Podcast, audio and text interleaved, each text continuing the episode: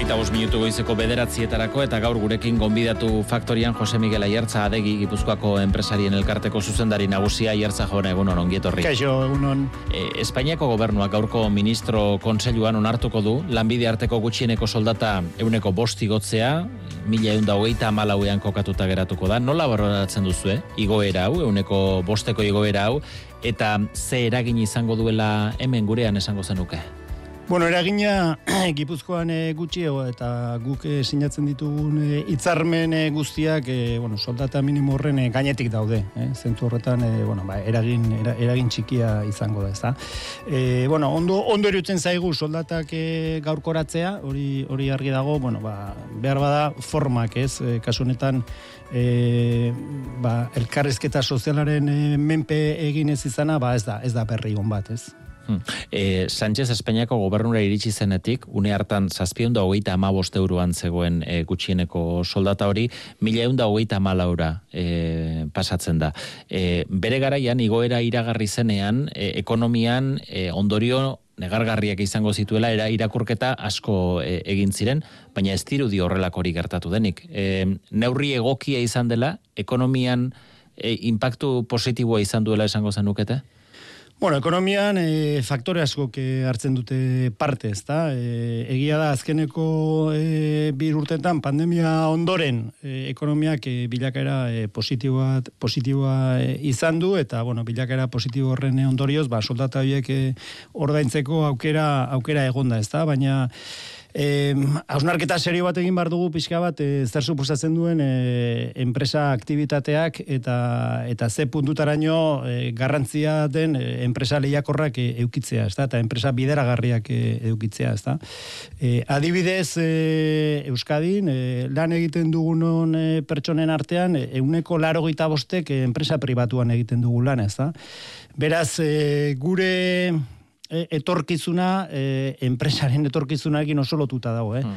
Orduan, e, esan nahi duna da, e, esan nahi dudana da enpresarekiko hartzen diren erabakiak hartzen direnean e, eragin sistemikoa dutela, e, bueno, ba, ekonomian eta eta gure etorkizunean, hmm. E, Euskadin e, gutxieneko soldatarekin lotuta hau ere, bizimaila estatuan baino garestiago dela eta hori baino gorago kokatuko den gutxieneko soldata bat eskatu izan da, e, laster beteko da urtea Eusko Legebiltzarrak, EAJ, PS, EH Bildu eta Elkarrekin Podemosek babestuta, eragizle sozialei e, hori eskatu zizuela. Eman da urratxik, egingarri izan daiteke hemen altuagoa izango den gutxieneko soldata bat ezartzea? E, bueno, lehen esan dudan, e, arira, adibidez, e, gipuzkoan, sinatuta ditugun hitzarmen guztietan e, gutxiengo soldata horren e, gainetik daude soldatak. Beraz, e, guk ja dagoeneko egiten ari gara, ez da? Ez dugu behar kanpotik inork esatea zer ordaindu behar dugun, baizik eta eguneroko tasun horretan soldata horiek e, dagoeneko e, referentzia horren e, gainetik daude, ez da? Hmm. Baina berri hori azpimarratu nahi nuke lehen esan dudana, ez? E, dekretoz e, gauzak erabakitzea ez dira, ez, ez da bat ere onuragarria, e, efekto sistemikoa daukate gure ekonomia e, osotasunetik e, aztertuta, ez da? Orduan, e, kontu zibili bargea erabakiak hartzen ditugunean. Ez, ez dugu bakarrik eh, enpresa eh, modu individual batean aztertu behar, bezik eta modu sistemiko batean. Ez da, orduan erabaki guzti horiek hartzean, eh, esaten, begirune global bat, edo ikuspegi global bat eduki barko genuke. Ez da? Mm. E,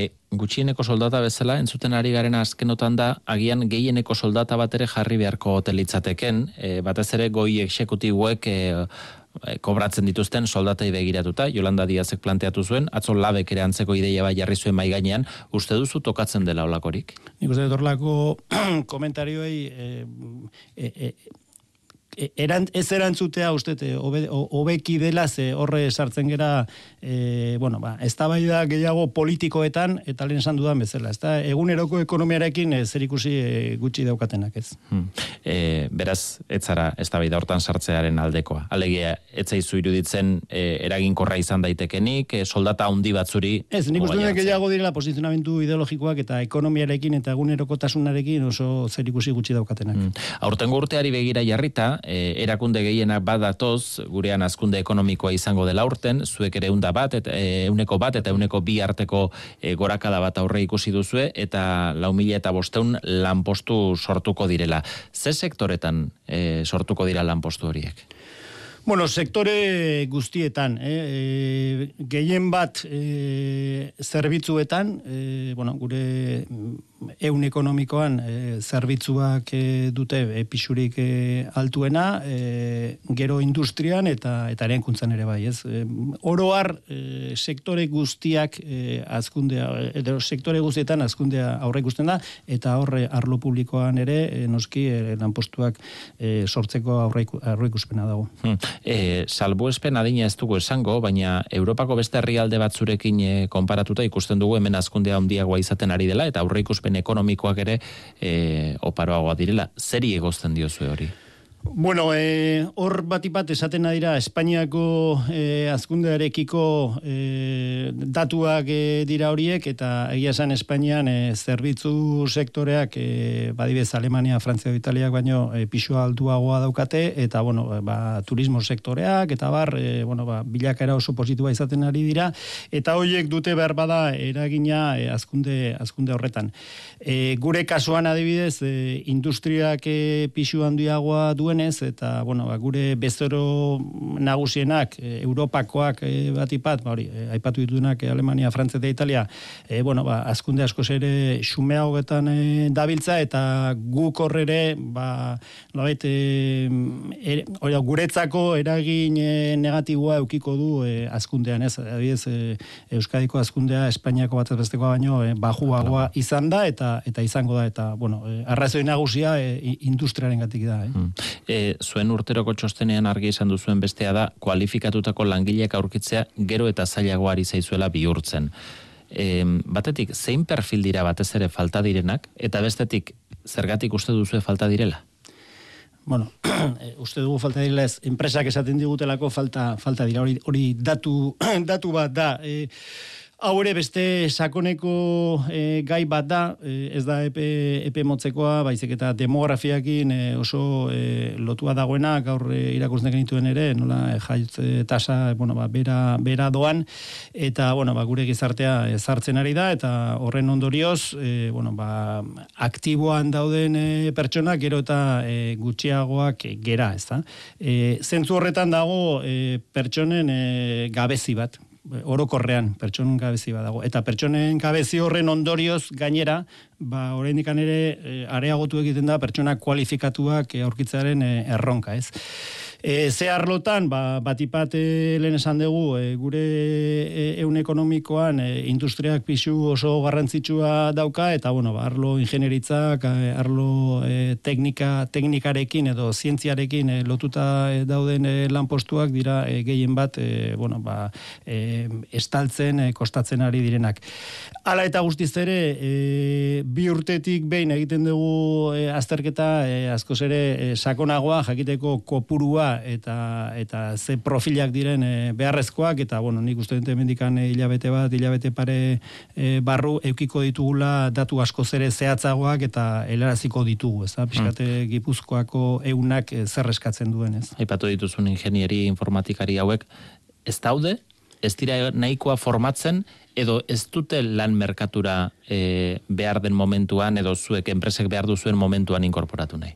Hor hemen eh, arazo nagusiena da kopurua, pertsonik ez dago. Ez dago, ez dago pertsona e, sektore guztietan. E, hitz egiten baldin badegu edo zein sektorekin, e, nik uste gaina guk e, edo nork, ez, gure egunerokoan, gure inguruan, e, segura eski entzuten dugu, ez da, e, pertsonak, e, pertsona falta direla, ez da, orduan, erronka nagusinetako bada e, pertsonak ekarri behar ditugula, ez da? E, kanpotik e, pertsonak ekarri behar ditugu, ba, sortzen diren behar guzti horiei e, e, erantzun bat e, emateko. Langabezi tasa momentu honetan oso oso bajua da, e, mila eta sortzitik e, bajuena, eta afiliazio maila altuena, beraz, e, jendea lanean dabil, e, orokorrean, eta, eta, eta jende e, gehiago e, faltako da. Urrengo amarkadan, gutxi gora bera euneko hogei e, jubilatu egingo dira edo egingo gera, ez da? E, Horke esan nahi du abiez gipuzkoan, e, larogi mila bat pertsona e, jubilatuko direla, e, bera, beraz, e, oiek e, e, bueno, ordezkatu egin behar ditugu, ez da? Eta, eta ez dago jende nahiko gipuzkoan guzti horiek e, ordezkatzeko adibidez, eta Euskadi mailan ba hori bider hiru e, egin beharko genuke ba, berronda berroita mar, berronda berroita mar mila pertsona e, beharko, beharko genituzke, ez da? Hmm.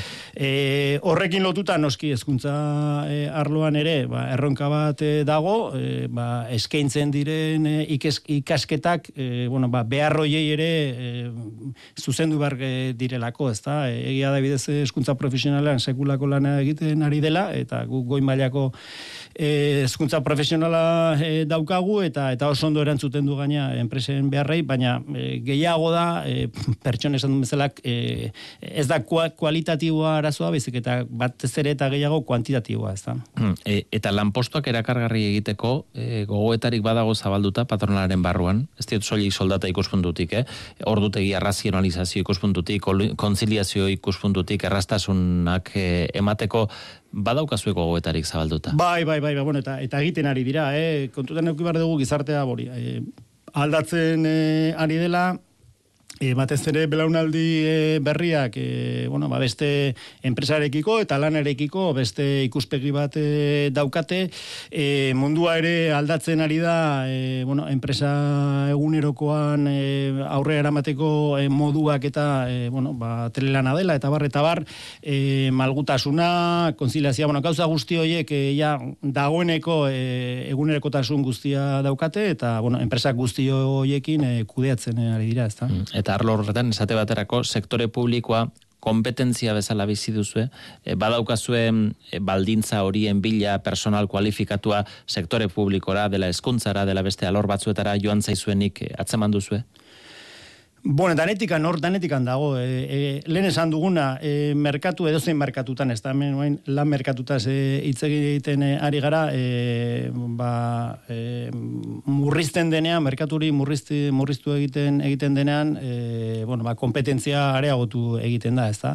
Eta hemen argi dago, ba, e, pertsonekiko izugarrezko kompetentzia dago, bai, enpresen artean, eta baita, e, arlo publiko eta eta pribaturen artean, eta, bueno, bai, hor, e, guztiok ere osnarketa bat e, egin bar dugu, zelen e, esaten nuen bezala, e, begirada sistemiko bat euki bar dugu, ez da? Ekonomiak funtzionatzen du, e, arlo guztiak funtzionatzen dutenean, ez du balio bakarrik arlo publikoa funtzionatzea eta privatuak ez egitea adibidez, ez da? Orduan hor, bueno, ba, nik uste danok e, gure aldetik jarri bar degula eta osnarketa mankun bat egin bar degula, jakiteko gure herriak zer behar dun, e, herri aurrerakoi bate izateko, eta zentzu horretan, ba, adibidez, e, eun e, ekonomikoa nola egituratu behar dugun, ez da? Ez dago e, herri aurrerakoik e, ekonomia eta enpresa e, lehiakorri gabe, ez da? Orduan hor, e, erronka erronka politia daukagu da artean. Zergatik da zuen bazkide diren enpresarien artean absentismoa hainbesteko kezka iturri?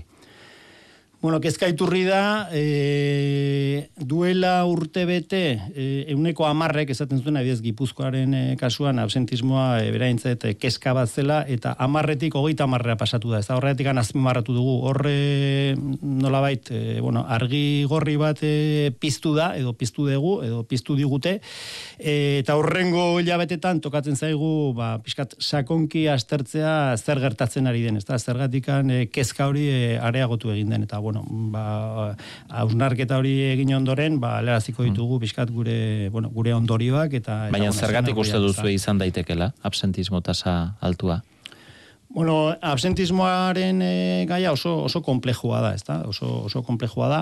Eta esan dudana, lehenengo e, mezua da, e, kezka e, haunditu egin dela, areagotu egin dela. Urrengoa izango da e, aztertzea, ez? E, bueno, absentismoa tasitze egiten denean, orokorrean absentismoa da e, lanera e, joaten ez den e, pertsona baten orduak e, dira absentismoa, ezta? Orduan, e, bat lanera e, ez, ez jutaren arrazoia izan daiteke, ba, amatasunaren e, e, permisoa daukalako, edo gaixori dagoelako, edo bestelako e, arrazoiak. Ez orduan, aztertu egin bar dira arrazoia, jakiteko nun dagoen e, gakoa, eta nun jarri bar da nolabit izateko, bueno, ba, atentzioa eta eta neurriak, ez? Uh -huh. eta, eta barkatu, eh, absentismoa e, azpimarratzen dugu, ze, absentismoa bera ez da ona, e, ez da ona, pertsonaren ikuspegitik e, gaixotasunaren ondorioa baldin bada, horrek esan nahi du osasun arazo bat e, daukagula, ez? Hori konpondu barko litzateke, e,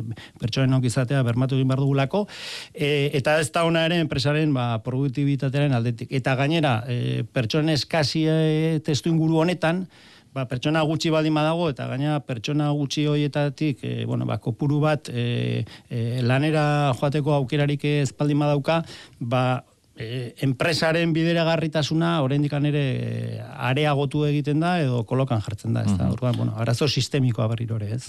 E, lan harremanen kontseiluak iazko datuak eman ditu soldata igoerari buruz, zeuneko bosko maseian kokatu ditu, e, Gipuzkoako kasuan, Bizkaian eta Araba baino berago, eta atzo esate baterako elak irakurketa bat egin zuen egoera honen inguruan esanez eurek bultzatutako akordioetan lortu dela igoera gehien eta akordioak egiten badira dela e, grebak egiten direlako eta greba egiteko gaitasuna dagoelako. Irakurketa horrekin bat zatoz, grebak bultzatuta igotzen dituzu eze enpresarioek soldatak gehiago? Niri horrelakoak entzutea pena meten dit. Benetan usten dut tristea dela e, Euskadiko sindikatu nagusiaren e, lelo nagusia borroka izatea, ezta? E, borrokaren kultura izatea beraien e, referentzia. Gure e, kultura akordioaren kultura da gu gure enpresetan e, bultzatzen dugu, bueno, ba, proiektu partekatu eta akordiaren e, kultura, ez da.